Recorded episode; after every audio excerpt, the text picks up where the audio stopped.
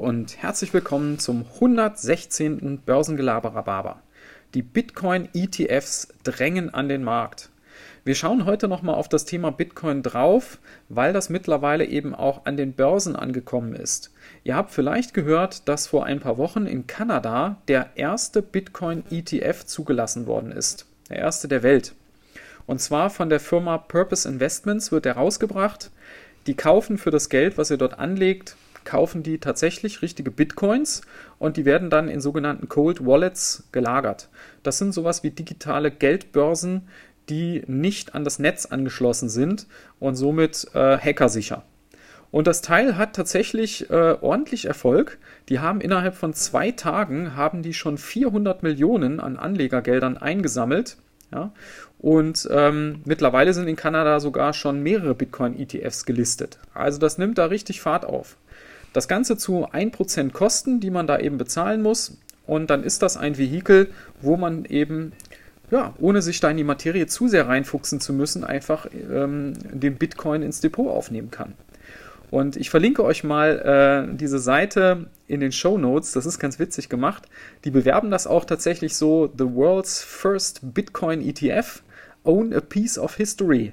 Ja, ähm, ja, nennt ein Stück Geschichte euer eigen.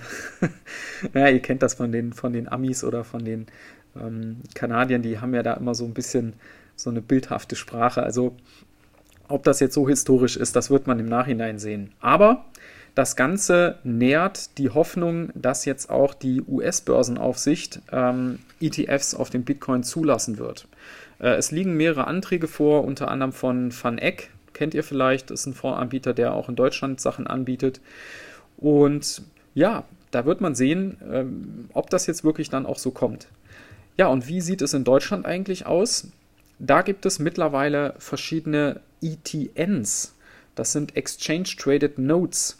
Das ist etwas anderes als ETFs und zwar im Hinblick auf die Haftungsregelungen. Äh, bei so einem ETN sind die angelegten Gelder und diese Bitcoins, die dann da möglicherweise gekauft worden sind, sind kein Sondervermögen. Und bei einer Pleite gehen die in eine Insolvenzmasse ein und im Zweifel seht ihr die nie wieder. Von daher muss man da ein bisschen unterscheiden. Aber auch die haben mittlerweile ähm, ja, einige Millionen im Portfolio. Ähm, es gibt von Van Eck einen, der hat auch schon über 100 Millionen. Es gibt von einem äh, kleineren Anbieter, Hanf heißen die, einen, den bewirbt der Maidorn immer mal, die haben mittlerweile 800 Millionen und die sind alle im letzten Jahr aufgelegt worden. Ja?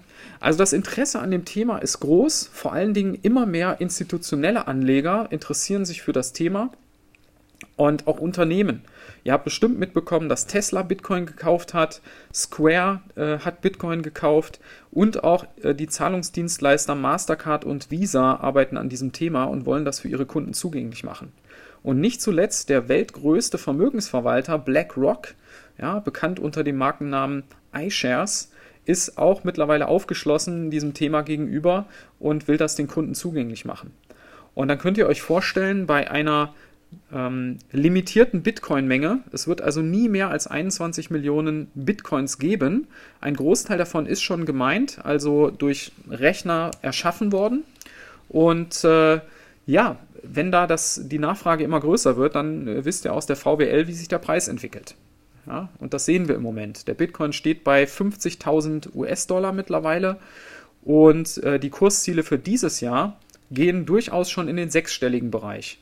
Und langfristig äh, gibt es einige mittlerweile, zum Beispiel Frank Thelen, kennt ihr bestimmt, die schon von Millionenbewertungen reden. Auch der McAfee, das ist ja der von den früheren Virenkillern, das ist auch so ein Typ, der hat schon seit längerem, hat der schon erzählt, dass Bitcoin mal eine Million Dollar wert sein wird. Also ein Bitcoin. Ja. Also da bin ich mal gespannt, wie sich das weiterentwickelt. Das ist sicherlich ein Thema, was man auf dem Schirm haben sollte. Ja, ja in diesem Sinne wünsche ich euch noch einen angenehmen Resttag und bis dann. Ciao.